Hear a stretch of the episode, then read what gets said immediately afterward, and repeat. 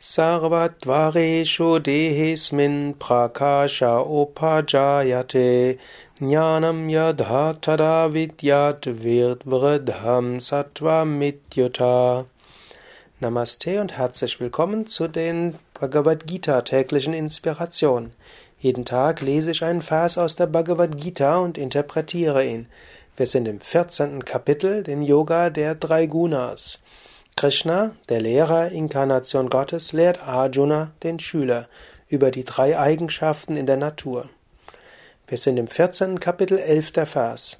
Und Krishna spricht zu Arjuna, wenn durch jedes Tor, jeden Sinn in diesem Körper das Licht der Weisheit scheint, kann erkannt werden, dass Sattva vorherrscht.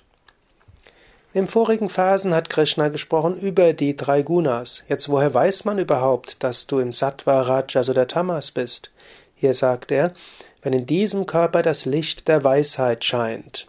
Hm? Also Licht ist dort, Weisheit und Scheinen und Strahlen. Jedes dieser drei Worte hat etwas zu bedeuten. Licht, du fühlst dich lichtvoll, du fühlst dich freudevoll, du fühlst dich inspiriert. Hm, das ist ein Zeichen, dass Sattva vorherrscht.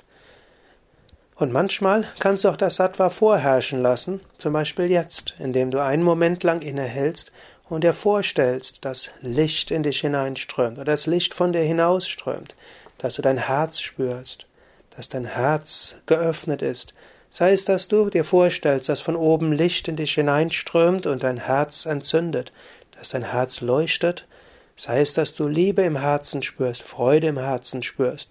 Sei es, dass dieses Licht überall hin ausstrahlt.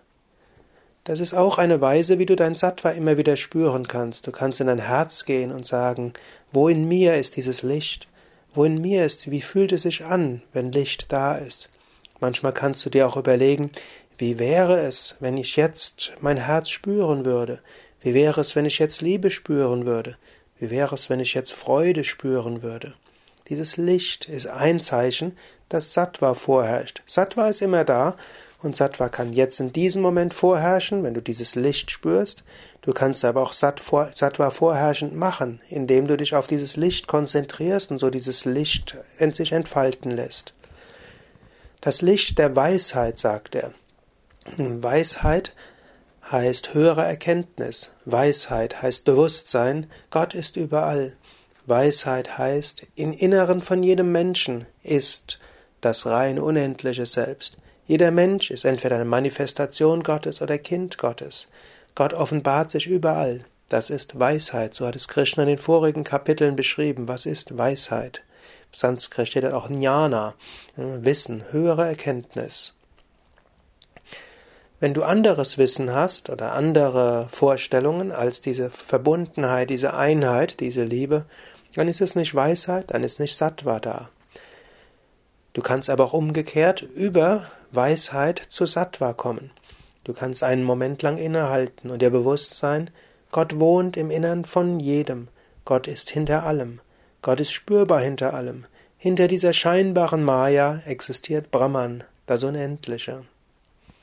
Das dritte Wort ist strahlen. Es scheint. Dieses Licht scheint, es strahlt. Das heißt, du kannst auch selbst strahlen. Strahlen heißt auch, du strahlst Liebe aus, du strahlst Freude aus. Du kannst ein Lächeln ausstrahlen, du kannst Wohlwollen ausstrahlen. All das hilft, dass Sattva stärker wird.